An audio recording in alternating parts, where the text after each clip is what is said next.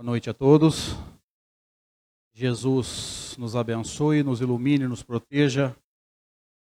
Que a nossa fé, sempre alicerçada no conhecimento da doutrina espírita, sempre alicerçada no conhecimento do Evangelho à luz do Consolador, nos fortaleça hoje, sempre e cada vez mais.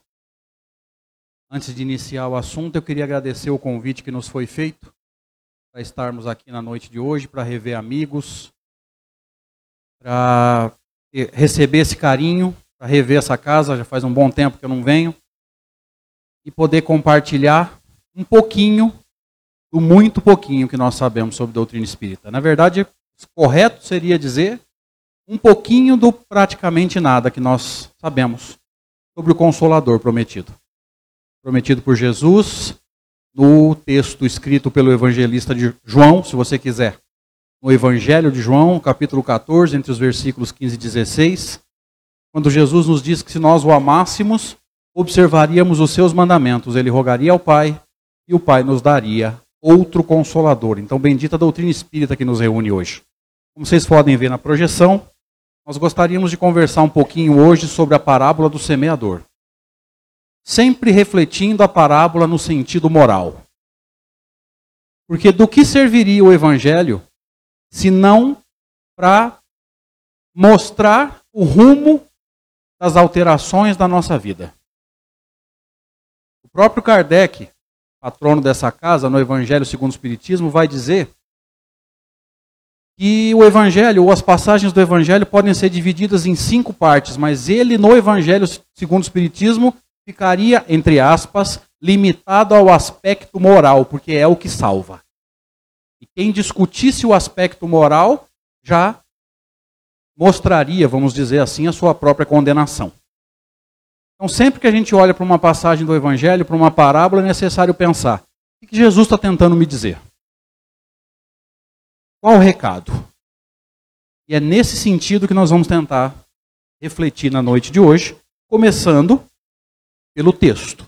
A parábola foi citada por Mateus, no capítulo 13, entre os versículos 3 e 9, também citada no capítulo 4 de Marcos e no capítulo 8 de Lucas, quando Jesus vai dizer que eis que o semeador saiu a semear. E ao semear, uma parte dessas sementes caiu à beira do caminho, e vieram as aves e comeram. Outra parte caiu sobre solo pedregoso, onde não havia muita terra, e brotou imediatamente, por não haver profundidade de terra, mas raiando o sol, ela foi crestada, foi queimada, foi agredida pela, pelo calor e por não ter raiz, ressecou-se. Outra parte caiu sobre os espinheiros. Os espinhos subiram, né? cresceram e aí sufocaram. Outra parte caiu sobre terra, terra boa e dava fruto. Uma cem, outra sessenta, outra trinta. Quem tem ouvidos, ouça.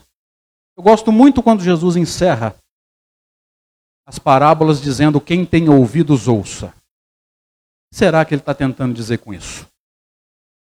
Será que ele está desfazendo daquele que por algum motivo reencarnou sem os ouvidos? Princípio de causa e efeito, expiação dos erros do passado? Allan Kardec, no Evangelho segundo o Espiritismo, vai nos dizer que essa expressão, que algumas vezes na sua Bíblia você vai ler, aquele que tem ouvidos de ouvir, ouça, aquele que tem olhos de ver, veja, significa aquele que estiver maduro Aquele que tiver maturidade, entenda. Aquele que estiver pronto. Então vejamos que Allan Kardec já interpretou essa, esse pedacinho de versículo para a gente. E às vezes a gente leu e sem atenção não percebeu.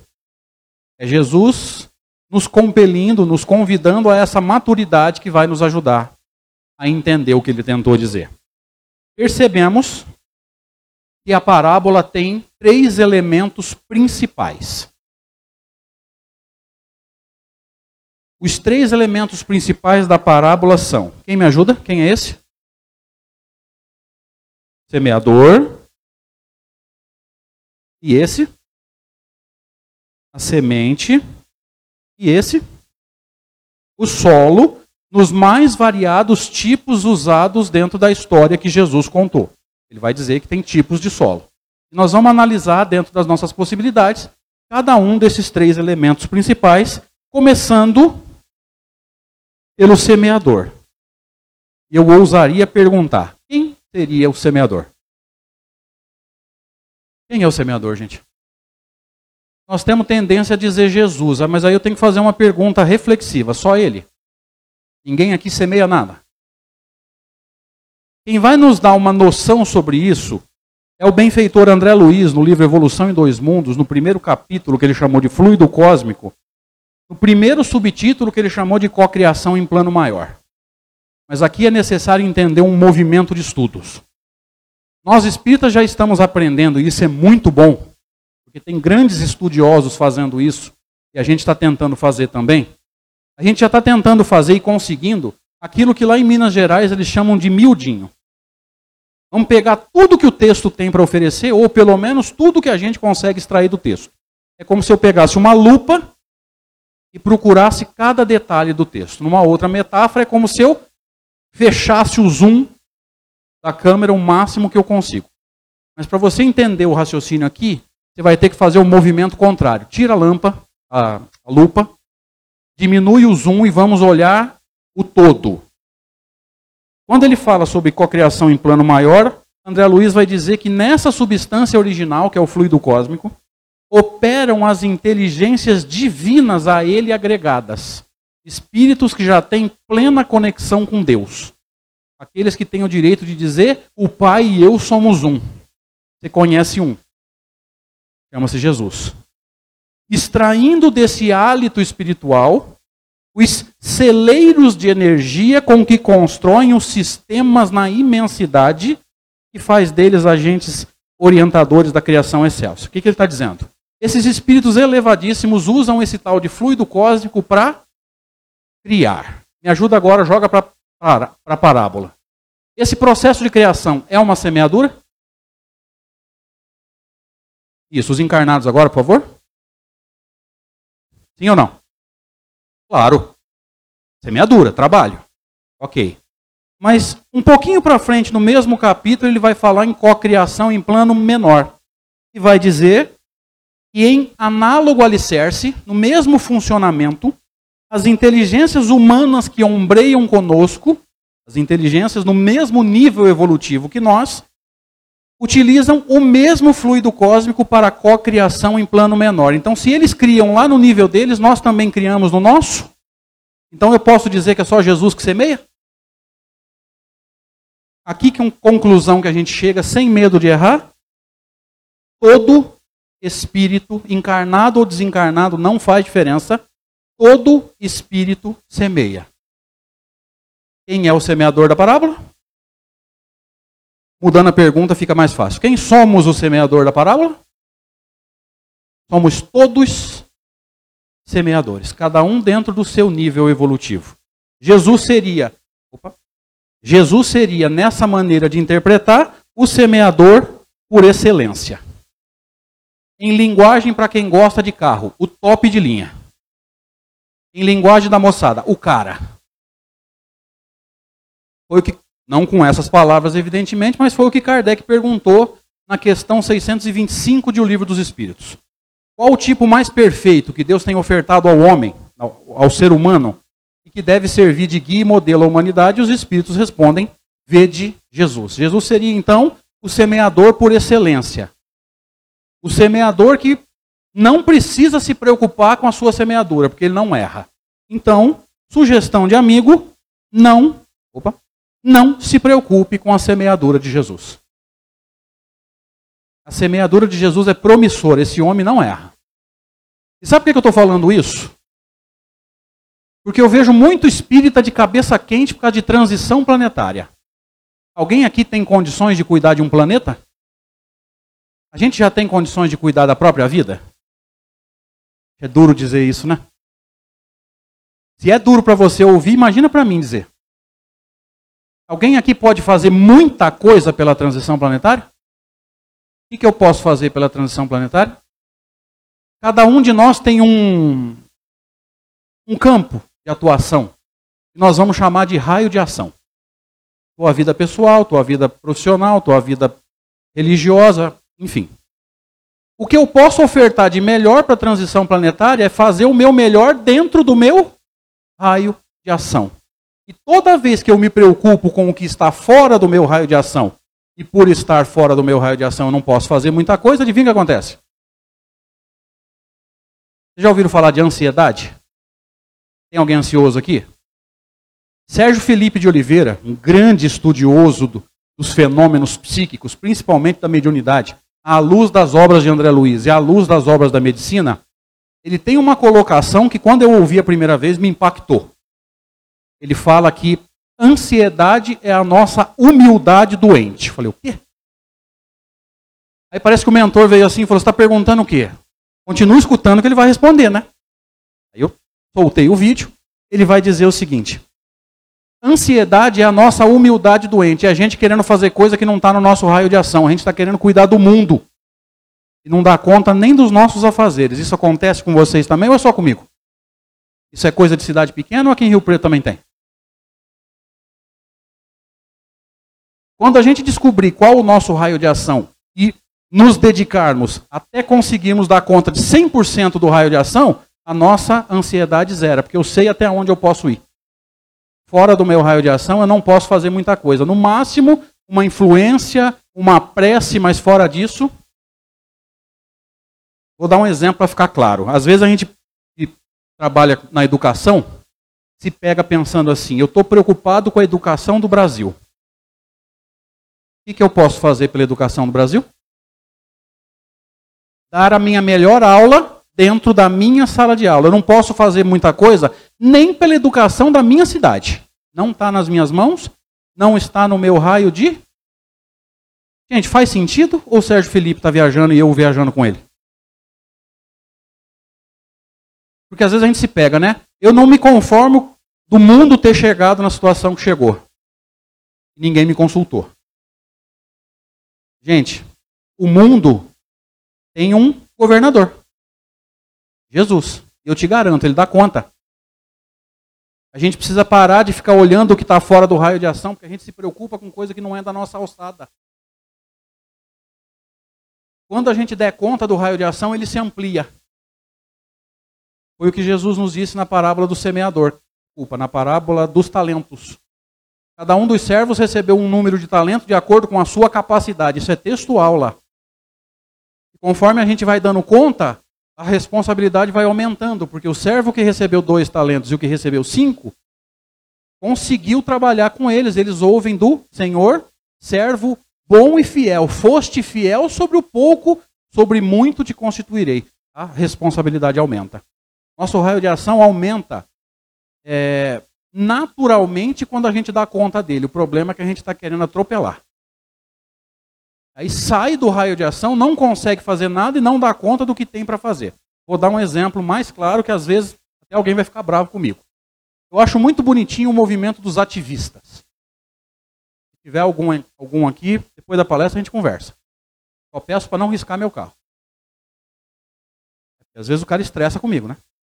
Acho muito bonitinho o ativista sair daqui lá no Greenpeace, que é um projeto extraordinário, não estou criticando o projeto.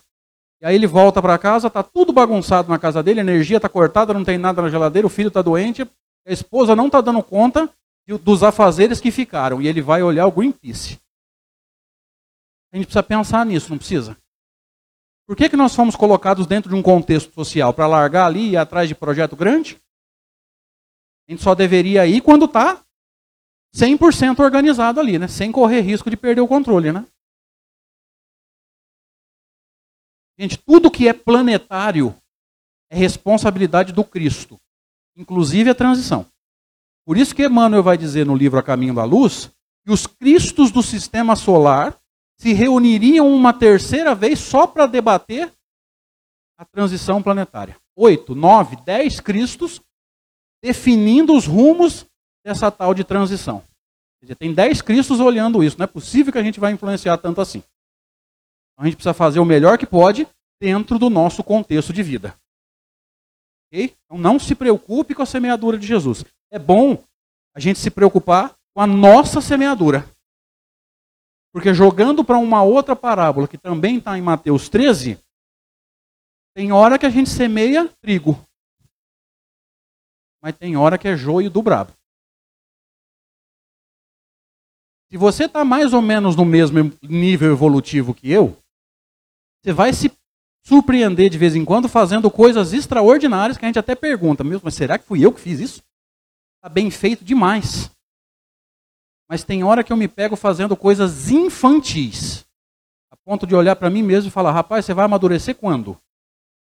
Se você estiver no meu nível evolutivo, nós somos assim. Hora a gente semeia coisas extraordinárias, mas tem hora que a nossa semeadura dá vergonha até na gente, frente à nossa consciência.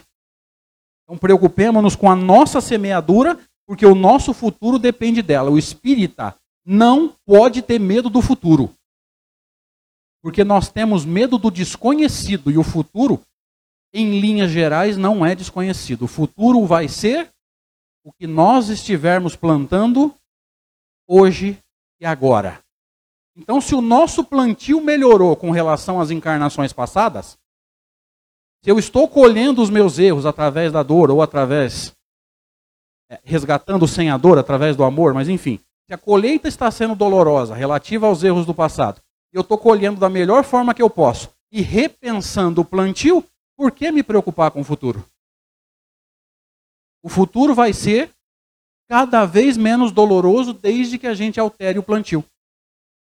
Tem uma frase extraordinária que é atribuída a Albert Einstein, embora nesse momento seja muito difícil a gente citar a frase e citar o autor, porque eu já vi frase, a mesma frase na boca de mais de cinco autores. Facebook é negócio extraordinário. Inclusive para essas distorções. Então essa frase é atribuída a Einstein. A gente nunca sabe se é dele mesmo, mas a frase é extraordinária. Ela vai dizer assim: não há prova maior de insanidade do que fazer as mesmas coisas e esperar resultados diferentes. Quem quer uma colheita diferente, primeiro altera o plantio. Aí a parábola do semeador vem para o nosso contexto de vida. Não fica sendo só um texto que está lá em Mateus 13, Marcos 4, Lucas 8. Passa a fazer parte da nossa vida. O nosso futuro depende do que nós estivermos semeando agora. Esse vídeo aqui, eu vou até dar uma paradinha. Eu explicar uma coisa. Esse vídeo aqui são algumas crianças, na circunstância em que foi gravado o vídeo, próximo dos seus ídolos que eram jogadores de futebol. Presta atenção na reação da criança quando ele chega perto do ídolo. Olha a cara do menino perto do Wayne Rooney. Agora vão aproximar. Deixa eu sair da frente de vocês. Olha a cara um menininho lá no cantinho perto do Ibrahimovic. Olha lá. Calma que vai aproximar. E esse jogador eu não sei quem é, mas ele passou a mão no rosto do menino. Olha a reação. Samuel Eto'o, Copa do Mundo de 2014 no Brasil.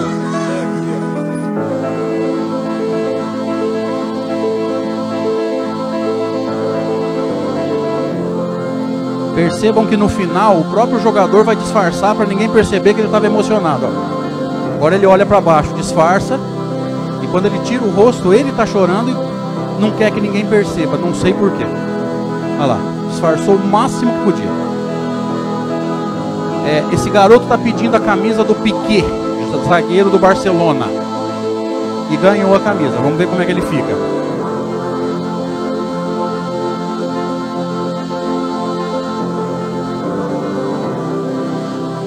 Esse menino conseguiu passar pela segurança da Granja Comari na Copa de 2014 no Centro de Treinamento do Brasil e foi atrás do Davi Luiz, que deve ser né, o, o ídolo dele. Olha a emoção dele. Ganhou a camisa. Alguém com inveja? Olha esse menino perto do Messi. Presta atenção nesse menino de azul.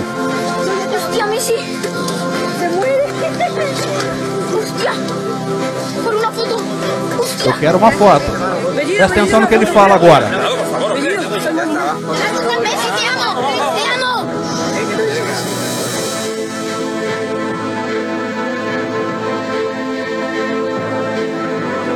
Cristiano Ronaldo. Presta atenção no menininho pequenininho ali embaixo, ó. Olha lá.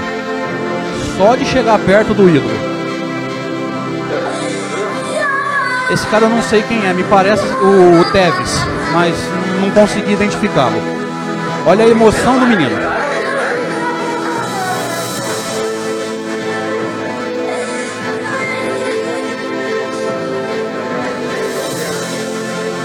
Moleque passou pela segurança num campo, cara. A segurança ia botar para fora. Quem que vai buscar ele para para dar uma força? Neymar. O estádio inteiro de pé. E aonde que ele foi levado? Para o meio da seleção brasileira.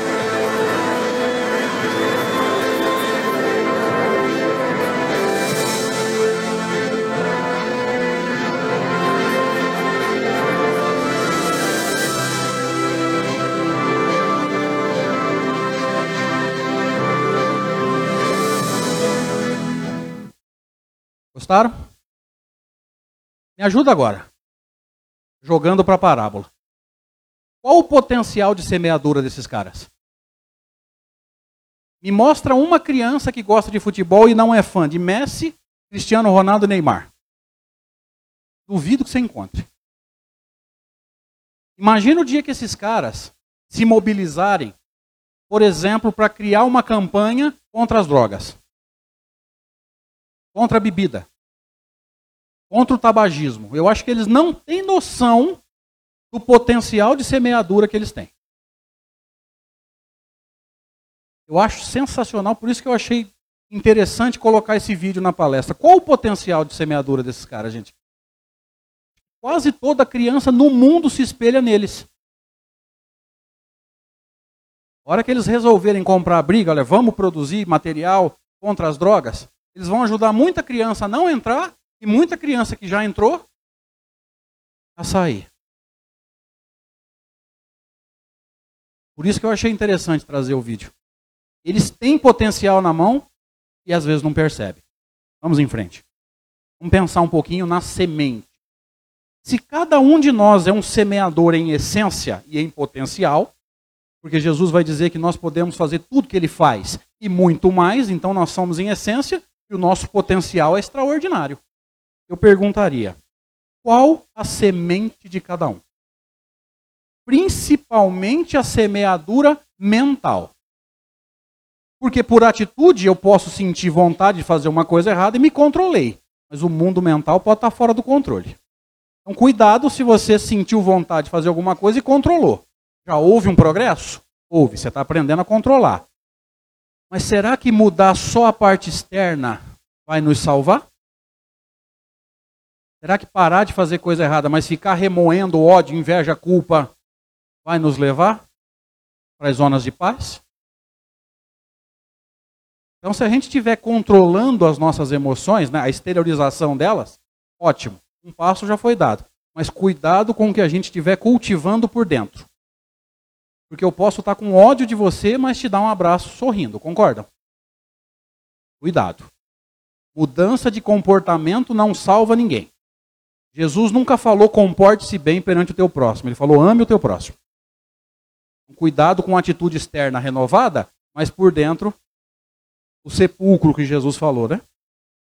Branco por fora, cheio de podridão por dentro. Se cada um de nós é, uma, é um semeador, o que, que, nós estamos plantando, gente? Da hora que você saiu da cama até agora, a maior parte dos seus pensamentos foi boa ou ruim? Vou trazer bem para a nossa realidade. Chegou aqui 5 para as 8, parou o carro no outro bairro. Veio a pé. Veio feliz da vida? Pegou trânsito para vir para cá? Aguentou firme o trânsito? Hum. Né? É a nossa semeadura. Desde a hora que a gente sai da cama cedinho até a hora que vai dormir, o que, que nós estamos plantando? Até o que a gente faz em emancipação, se você quiser usar a linguagem de André Luiz, em desdobramento depende do que foi feito durante o dia. Quer trabalhar no bem? Tenha o dia mais tranquilo que você conseguiu.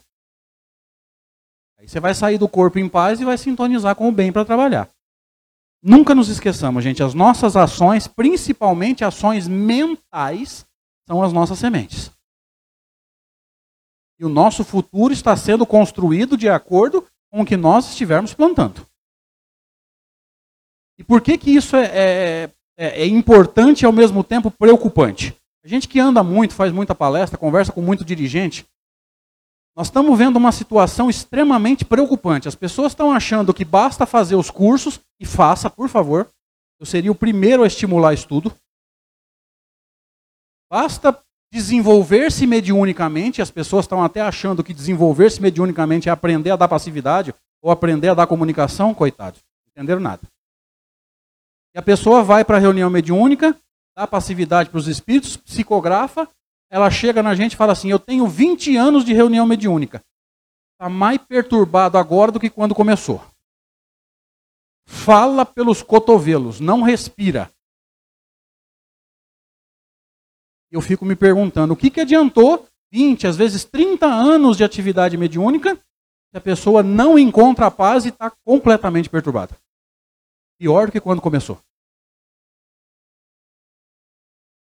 Parece que a gente não entendeu o que Kardec disse no capítulo 17 do Evangelho segundo o Espiritismo. Reconhece-se o verdadeiro espírita pela sua transformação moral. Então, se tanto tempo de doutrina, tantos passes recebidos, tantos estudos, tantos livros não trouxerem paz para nós, o que eu estou fazendo aqui em tanto tempo? O que adiantou? Tanto passe, tanta palestra, tanto, tanto estudo, tanto livro. Se a gente continua estressado toda vez que alguém nos agride ou a vida nos agride, a gente continua reagindo com raiva, com ódio, com vingança. É semeadura. E vai ter uma colheita.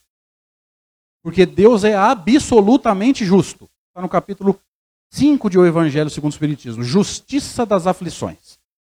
Foi a última palestra que eu fiz aqui em novembro de 2015, se eu não estiver enganado. Vamos lá. Vamos pensar um pouquinho no grão de mostarda, porque aplicando a esse contexto, tem um, um significado assim, um símbolo profundo. Jesus vai dizer lá em também em Mateus 13, entre os versículos 31 e 32, que o reino dos céus é semelhante ao grão de mostarda que o homem pegando nele semeou no seu campo. Olha o tamanho do grão de mostarda. Dá para ver lá no meio dos dedos? Dá porque ampliou, né? O qual realmente é a menor de todas as sementes, mas crescendo é a maior de todas as plantas, faz-se uma árvore, de sorte que vem as aves do céu e se aninham nos seus ramos. Então aquela sementinha pequenininha se torna uma árvore tão pujante que as aves chegam a fazer ninho. O que, que Jesus está dizendo? O pouquinho que você puder fazer, faça a sementinha mínima que você puder jogar, joga. Porque para Deus é muito. Às vezes a gente fica até com vergonha de sair de casa, mas vou fazer só isso. Nossa, tem tanta gente fazendo dez vezes mais do que eu, vai lá e faz o que tiver ao teu alcance. Porque se todos nós fizéssemos o que está ao nosso alcance, aqueles que estão trabalhando em excesso não precisariam trabalhar em excesso ele vai dar a entender o mesmo contexto do pouquinho que para Deus é muito na parábola. Não, parábola não, no óbolo da viúva. Lembra dessa passagem? Ela jogou três moedinhas no gasofilácio. Os outros jogavam um monte. Jesus vai dizer que aquelas três moedinhas para Deus valiam mais do que os outros, por quê? Porque ela doou do seu necessário. Aquilo vai fazer falta para ela. Os outros doaram muito mais, mas doaram do supérfluo, do que não faria falta. E vai nos dizer também, esse pouquinho que pode virar muito, na parábola que você conhece como os trabalhadores da última hora. Porque é necessário entender o contexto. Por que, que alguém que trabalhou uma hora ganha igual aos que trabalharam doze?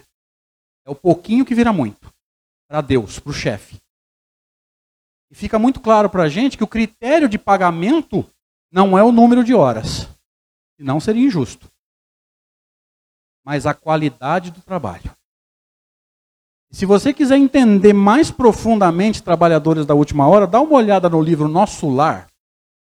Quando a mãe de Lísias, acho que é Narcisa, quem gosta de Nosso Lar me ajuda aí agora, acho que é Narcisa, se não me engano. Ela vai conversar com o André Luiz sobre o bônus hora e vai dizer para ele que tudo é relativo. Mais vale uma hora trabalhada com amor do que muitas por obrigação. Ou seja, eu fui porque eu tinha que ir, não porque eu queria ir. Então é a relatividade da recompensa. Tudo que é feito com amor tem muito mais mérito. Mas é o pouquinho que a gente acha que é pouquinho, mas que para Deus é muito. Ele valoriza cada um dos nossos esforços. A semente relativa ao Cristo é o quê? O que Jesus plantou aqui? Um de cada vez, senão não entendo. Começa com E e termina com Evangelho. Então a sugestão de amigo também não se preocupe com essa semente, porque ela vem de Deus. Jesus foi o semeador, mas quem criou essa semente foi Deus. Por isso que não é correto, didaticamente, dizermos o evangelho de Jesus. Jesus não é o dono, Jesus foi o professor que ensinou, o pedagogo. O evangelho é de Deus. Sabe por que ele é de Deus? Porque ele é o mesmo em todos os planetas do nosso sistema, em todos os sistemas da nossa constelação, em todas as constelações da galáxia, em todas as galáxias em todos os universos possíveis. O evangelho é um só. E ele se resume ao amor, foi o que Jesus falou em Mateus 22. Portanto, a semente de Deus é o amor. Quando a gente não aceita essa semente, a gente sofre. Então, não se preocupe com a semeadura e nem com a semente de Jesus. O futuro de Jesus é promissor e o futuro do Evangelho também. Já a nossa semeadura precisa ser revista em alguns pontos. Vamos pensar um pouquinho agora nos tipos de solo. Antes de entrar na interpretação, nós vamos entrar numa, numa informação mais técnica, porque Joaquim Jeremias, no livro As Parábolas de Jesus, nos ajuda a entender alguns contextos dessa parábola. Olha que afirmação interessante ele faz agora. Estranha que o semeador seja de tal inabilidade ao ponto de semear, ao, ao semear, a ponto de pôr a perder uma quantidade de semente. Quando você leu essa parábola pela primeira vez, você estranhou? Eu estranhei. Por que, que esse semeador jogou semente no meio de espinho? É lógico que não vai nascer. Por que, que jogou no meio de pedra? Não tem profundidade, não tem areia. Por que, que jogou na beira do caminho? As pessoas estão pisando, o mato está baixo, a ave vai comer a semente. Então eu pensava assim: que raio de semeador ruim de serviço. É isso que ele está dizendo. Ó. Estranha que o semeador seja de tal inabilidade que perde semente. Aí ele vai dizer, explicando, que trata-se de algo que acontece na, na realidade. E a gente compreende a situação quando sabe que se semeia na Palestina antes de arar a terra. Ou seja, você joga semente em qualquer lugar, depois o arado vira tudo. Semente, pedra e tudo. Entenderam agora? Não queira pensar na semeadura agora, Brasil, século 21, que não é a mesma coisa. Você não pode querer entender evangelho com uma mente ocidental do século 20 para o século 21. Portanto, o semeador da parábola vai passando pelo campo não arado e cheio de restolho. Detalhes. Vê-se então que ele semeia na beira do caminho. É de propósito que ele lança semente na beira do caminho, isto é, no trilho que os camponeses de tanto passar formaram no meio da antiga roça. E quando falava caminho, o que, você pensava? Quem me ajuda? Se você for como eu, você pensou nisso aqui, ó. Mas isso é caminho ou estrada? E para que, que vai ter estrada se não tem carro? Olha como que a gente quer imaginar dois mil anos atrás em outra cultura com a nossa cabeça do século XX. Caminho é isso aqui, ó. Um trilhozinho, vai amassando o mato. Mas olha que informação nos é trazida no livro Luz Imperecível. Não sei se alguém leu esse livro. Ele nos ajuda a interpretar várias passagens do Evangelho. É do Honório Abreu, de uma equipe da União Espírita Mineira coordenada por Honório Abreu. Olha que informação que ele nos dá. Semente que caiu à beira do caminho. Quem é o caminho? Quem foi que disse: Eu sou o caminho, a verdade e a vida, ninguém vai ao Pai senão por mim? Então, à beira do caminho significa o quê? Alguém que já se aproximou de Jesus, mas ainda não consegue caminhar com ele. Olha a profundidade disso. Olha como que a parábola nos dá condições de interpretar de várias formas, de abrir a mente. Aí o Joaquim Jeremias vai dizer assim: também é de propósito que ele semeia entre os espinhos, espalhados pelo chão, não lavrado, pois também eles serão revirados quando o arado passar. Aquilo que era espinho vai virar a tubo. E diz também que já não é mais de se estranhar que os grãos caiam em chão rochoso, pois as rochas calcárias, recobertas por uma fina camada de terra, dificilmente se distinguem do campo. Ou seja, tem uma camada de terra em cima. Você sabe se tem pedra embaixo? Nem sempre. Entenderam agora? É profundo. Por isso que tem que estudar. Não dá para sair interpretando a torta e a direita, tem que ter critério. Mas vamos juntar informações. Essa semente que foi atirada em todo tipo de solo reflete uma lei moral que Kardec nos ensinou no Livro dos Espíritos. Quem me ajuda? Se o semeador não escolhe solo, que lei é essa? Lei de igualdade? Posso interpretar assim? Tranquilamente. Vê se bate o sentido. Semeador não escolheu o solo. Kardec pergunta: perante Deus são iguais todos os homens? Bate o sentido? Joga para a parábola. Perante Deus são iguais todos os solos? Sim ou não? Sim. Todos tendem para o mesmo fim, perfeição espiritual, e Deus fez suas leis para todos. Me ajuda agora. Para Deus, Jesus é igualzinho a você? Botou na parede ninguém fala, né? Pergunta mais complicada é assim: eu não vou dar nota, não vou reprovar. Sim ou não? Com toda certeza do mundo, nós estamos falando do amor de Deus, não estamos falando de nível evolutivo. Deus olha para mim e para você do mesmo jeito que olha para um Cristo, do mesmo jeito que olha para a pior situação, pior pessoa que você pode ter pensado aí. Desrespeitando, não julgueis. Da mesma forma. Tanto que Jesus vai dizer em Lucas 15 que haveria mais festa no céu por um pecador que se arrepende, lembra disso? Do que por 99 justos que não têm a necessidade de se arrepender. Então, para Deus, todos somos iguais. As leis são as mesmas, o que varia é o esforço. Agora a gente entende o semeador, porque ele saiu jogando a torta e a direita. Mas aqui vem a pergunta que não quer calar. E nós? Escolhemos o solo? A parábola quer dizer o quê? Que Jesus não escolhe solo. O mais fácil, o mais difícil, o mais complicado, ele ajuda todo mundo. E nós escolhemos? Quando você vai visitar uma pessoa assim muito complicada, aquela que vampiriza todas as suas energias. Meu avô chamava de seca pimenteira. Alguém aqui é desse tempo? Como é que você vai para essa visita? Feliz da vida? Vai porque tem que ir ou vai pelo WhatsApp?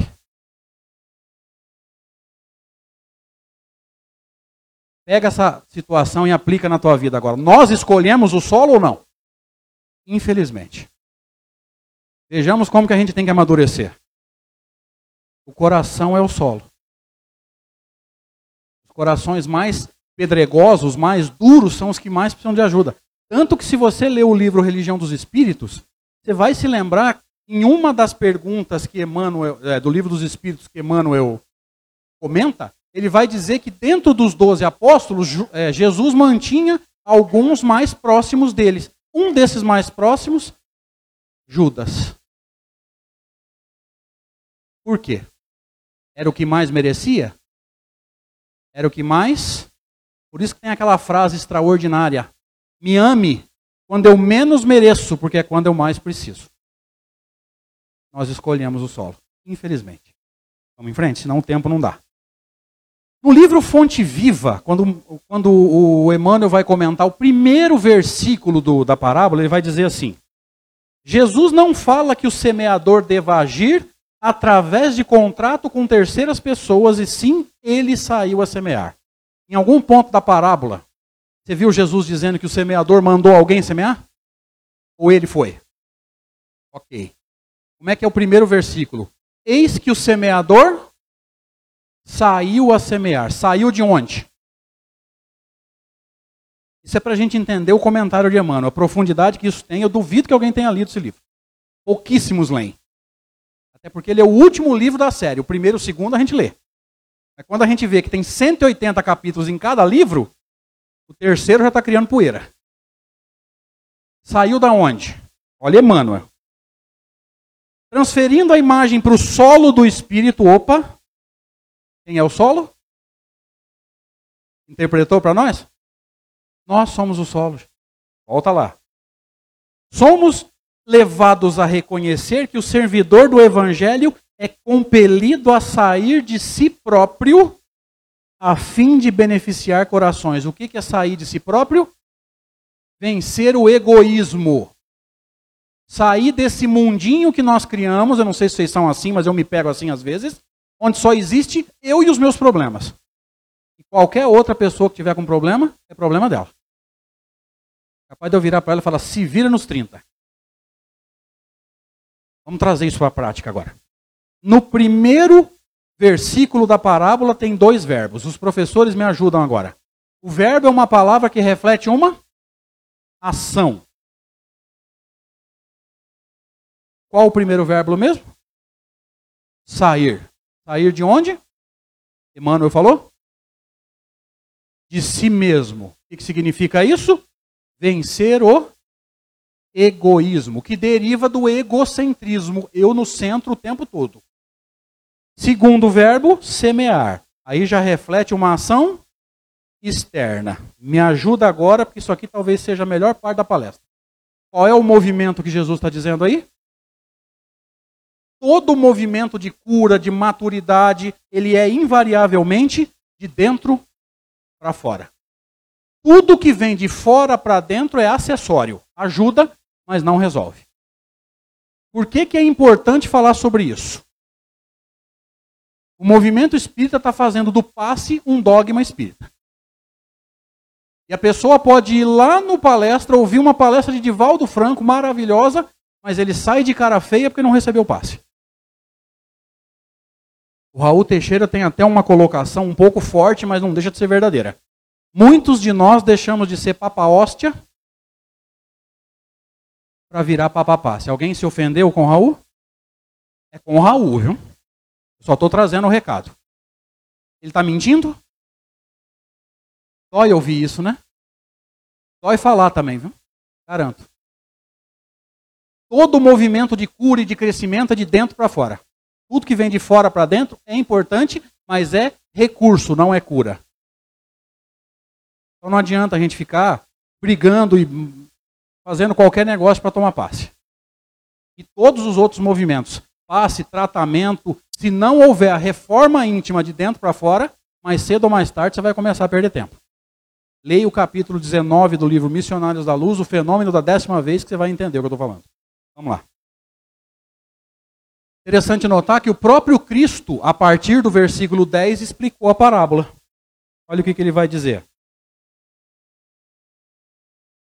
Todo aquele que ouve a palavra do reino e não a compreende, vem o malvado, que é o símbolo das aves.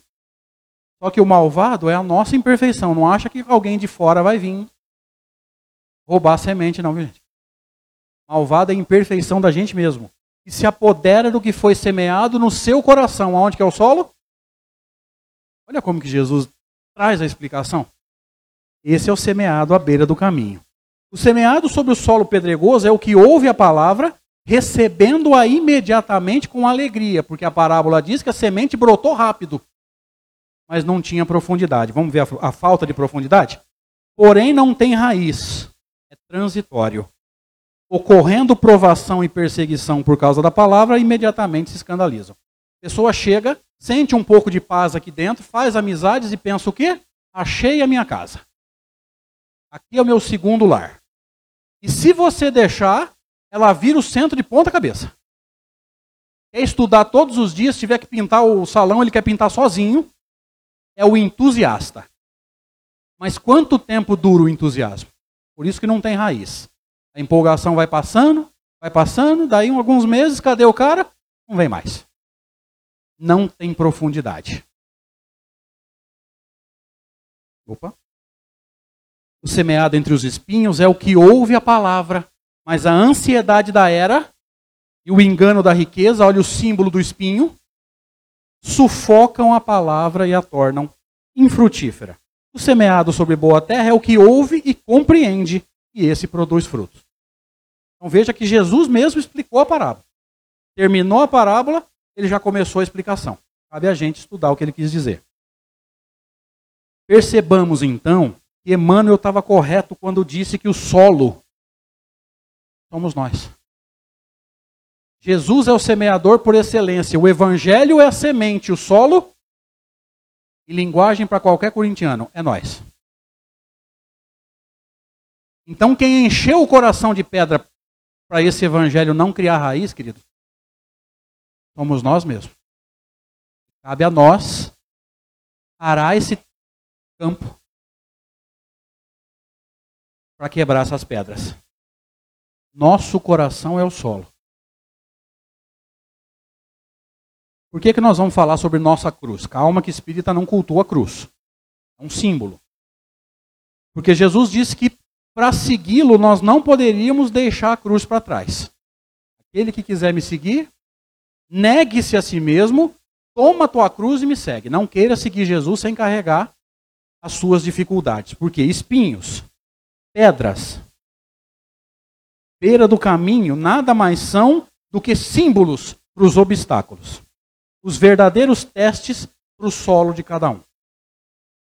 São os obstáculos que o Evangelho está encontrando para enraizar em nós.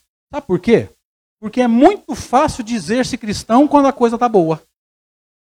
É como se você virasse para mim e falasse, André, aqui dentro do centro eu tenho uma paz. Fala, filho, se você perder a paz aqui dentro, eu vou perder a minha para te xingar. Agora, você tem paz lá na Badibacite, 6 horas da tarde, teu carro sem ar-condicionado? Você tem paz na festa de fim de semana, quando vem sogra, cunhado, todo mundo bebe? Tem paz? Consegue manter a paz lá? Você tem paz quando o clima no teu trabalho não está bom? O teste é lá. O teste não é dentro de casa espírita. Ainda mais numa casa espírita que foi entregue para Kardec. Aqui ninguém é testado, não. Aqui a gente recarrega as baterias, mas o teste é lá fora. A gente precisa ser cristão quando está doente. Não deixar a vibração cair e continuar otimista e com fé. E tem muita casa espírita que eu faço palestra, aqui no Kardec eu acho que não. Mas uma unha encravada é suficiente para o cara ficar um mês sem vir aqui. Olha que coisa grave. É necessário fazer-se cristão nos momentos de maior dificuldade, às vezes até de depressão. É aí que é necessário ter fé. Fé, quando a coisa está calma, não é um grande mérito, não. Necessário ter fé quando das provações. E não se enganem, porque essas duas figuras não são forças externas, são forças internas. É, na linguagem de Paulo de Tarso, é o homem velho e o homem novo. É o André do terceiro milênio que quer nascer, mas o André lá de trás que não quer morrer. É o conflito interno que está dificultando a renovação. E é necessário ser cristão nos momentos de maior dificuldade. A menina perdeu o cabelo provavelmente num tratamento de câncer. Vocês estão vendo ela com cara de choro? Está chorando? Está com cara de reclamona? Eu apostaria por menos da metade dos problemas dela, a gente fica uma semana de cara feia. Ela deu um jeito. Foi fazer o cabelo no espelho, um lacinho e tudo. Eu apostaria que alguns de nós aqui estamos esperando os espíritos resolver os nossos problemas. Atitude, senão a gente não sai do lugar. E para encerrar, a semeadura pelo exemplo. Eu adoro essa foto. Eu acho essa foto sensacional. Presta atenção nesse vídeo. Abriu Ô, cara, tá a porta lateral Aê, do mano, caminhão. O que será que eles vão fazer? Parou chegando, do lado. Chegando, o que será quase, que ele vai fazer? Quase. Será que ele vai roubar a bebida? Não, ele vai fechar a porta. Uh, integridade. Passa adiante. Aê, valeu. Uma mensagem da Fundação para uma vida melhor integridade passe adiante, principalmente pelo exemplo, porque filhos traba pais trabalhadores formam filhos trabalhadores. A palavra ensina. Mas é o exemplo que arrasta. E não é só ser trabalhador, é gostar do trabalho. Porque se você trabalha todo dia, mas sai de casa reclamando, adivinha que tipo de filho você está criando? Eu acho muito bonitinho o pai falando assim: filho, não pode mentir. Toca o telefone e ele grita: se for para mim, eu não tô. Filho, não pode fumar com um cigarro nos dedos. Filho, não pode beber com um copo nas mãos. Teu filho não faz o que você sugere, ele faz o que você faz. E se você sugere uma coisa e faz outra, ele fica em conflito. Por que, que ele está mandando eu não fazer se ele faz? Sabe por quê? Porque quando ele reencarna, ele não lembra nem das encarnações passadas, graças a Deus, nem do que foi combinado na erraticidade. Então, nós somos, os pais são os primeiros exemplos dos filhos. Quando ele não sabe o que fazer, adivinha quem ele imita? Você, pai, você, mãe. Então, pai e mãe precisam ser o exemplo de padrão comportamental. Não subestime aquilo que Kardec chamou no livro A Gênese de a nova geração. Eles são extremamente inteligentes. Ele não vai fazer o que você mandou. Vai fazer o que você fez. E se você faz, é bom. É o padrão dele. E parece, a gente, a gente que é professor, convive com essa realidade. O pai não quer educar pelo exemplo, não. Ele quer mandar, mas quer fazer o que ele quer. E às vezes o não que o professor fala na escola é o primeiro não que essa criança escuta na vida. Vocês estão entendendo agora porque tem professor apanhando. A criança não sabe ouvir não. A criança não sabe parar na porta e falar dá licença. Por quê? Porque pai e mãe não sabem também. Vocês estão entendendo a gravidade disso? Semeadura. Porque a gente se preocupa com o mundo que vai ficar para os nossos filhos, mas raramente se preocupa com os filhos que nós vamos deixar para o mundo. Nossos filhos fazem o que nós fizemos, não o que nós sugerimos. Entendamos isso em definitivo. Vou deixar meu e-mail aqui, se alguém quiser receber esse material, tanto os slides como os vídeos, é só mandar um e-mail para mim que eu mando todo o material para vocês, tá? andrespirita.gmail.com Portal de luz severina.blogspot.com é o blog da Casa Espírita que eu frequento, onde nós postamos os estudos, né, o material produzido, principalmente o do estudo da mediunidade que é feito no sábado da manhã pela Rede Amigo Espírita.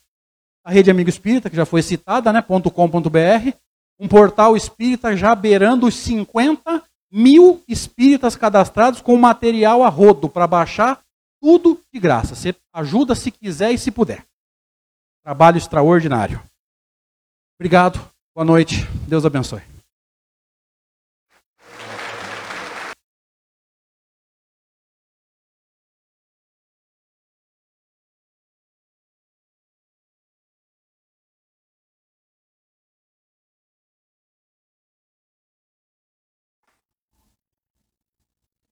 Convido nestes momentos de prece e comunhão com o amor de Deus a todos a nos desligarmos do mundo exterior, deixar as nossas aflições da vida do lado de fora e, nestes breves instantes, nos ligarmos aos nossos amigos do plano espiritual, espíritos tão queridos e abençoados, caridosos que aqui se encontram e nos aconchegam com tanto amor e carinho.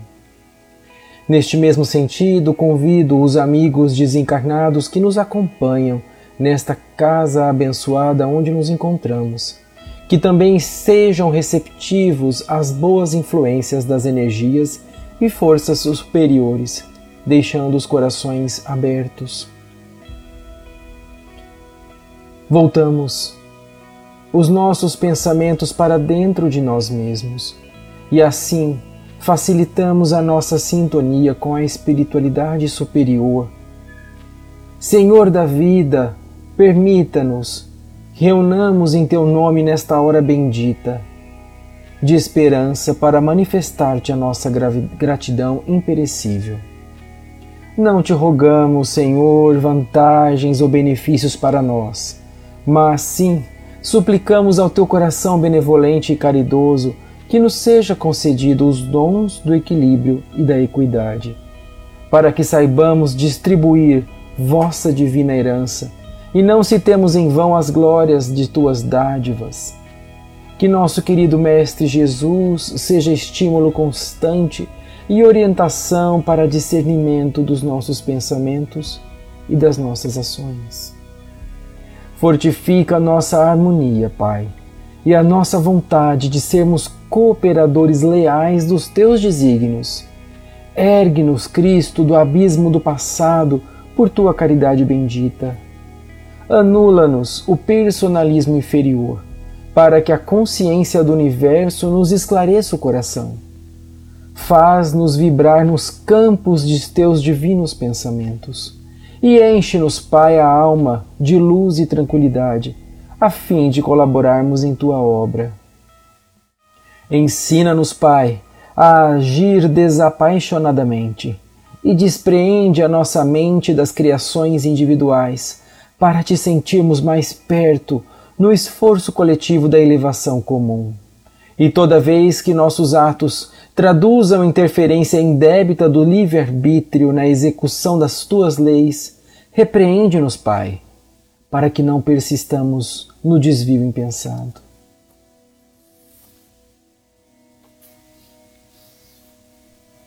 Envolvam amigos desencarnados superiores nossa cidade querida, para que cada habitante seja um apóstolo da bondade e da justiça, erguendo almas e unindo corações na marcha progressiva e ascendente da evolução espiritual.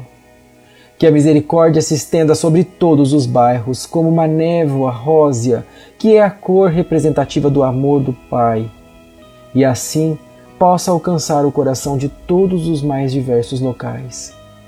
Abençoe Jesus o nosso Estado, abençoa Cristo o nosso país, que a todos abriga. Que os corações dos governantes sejam tocados com a responsabilidade e altruísmo necessário para que estas pessoas que detêm o poder político possam compreender a sua importância na vida da humanidade e assim possam legislar em favor do coletivo. Auxilie a paz nos recônditos lugares, do norte a sul, nos bairros mais ricos e opulentos, as favelas e abrigos mais pobres e humildes. Tende piedade, Senhor, misericórdia daqueles que ainda não te conhecem, bem como não conhecem a palavra do Pai. Mas ponde no coração deles a paz e a caridade. Abençoa as crianças, Pai, os idosos, os doentes do corpo, da mente e da alma. Envolve, Senhor Jesus, o nosso planeta Terra inteiro em vibrações de amor e de paz de toda a sua extensão. Abençoa, Senhor, a natureza, a água, a terra, o ar, as plantas, Senhor, as árvores e os animais. Abençoa todos os seres humanos que passam por provações dificílimas, Cristo. Mas, Senhor, só tu podes compreender as necessidades dos seus filhos, Pai. Abençoa Cristo. E agora convido a todos neste momento para nos nutrirmos na oração que Jesus nos deixou na sua breve passagem na terra. Pai nosso que estais nos céus, na luz dos sóis infinito, Pai de todos os aflitos neste mundo de escarcéus, santificado Senhor seja o teu nome sublime que em todo o universo exprime ternura, concórdia e amor. Venha ao nosso coração o teu reino de bondade, de paz e de caridade na estrada da redenção. Cumpra-se o teu mandamento que não vacila e não erra, no céu como em toda a terra, de luta e de sofrimento. Evita-nos, Pai, todo mal, mas dá-nos o pão no caminho, feito de luz no carinho, de pão espiritual. Perdoa-nos, Senhor, os débitos tenebrosos de passados escabrosos de iniquidade e de dor. Auxilia-nos também nos sentimentos cristãos, a amar os nossos irmãos que vivem distante do bem. Com a proteção de Jesus, livra nossa alma do erro neste mundo de desterro distante da tua luz. Que a nossa ideal igreja seja o altar da caridade onde se faça a vontade do teu amor. E ao encerrar este ato de sincera gratidão e prece, Enviamos os nossos pensamentos de amor e alegria a todos os companheiros de luta da doutrina espírita, nos mais diversos mundos da vida do universo, convidando-os em espírito para glorificarem o teu nome, Pai, os teus desígnios e as tuas obras, e para mentalizarem uma luz azul que envolve todo o globo terrestre. Assim seja, Pai amado, que a luz do bem persista sobre os nossos passos. Assim seja.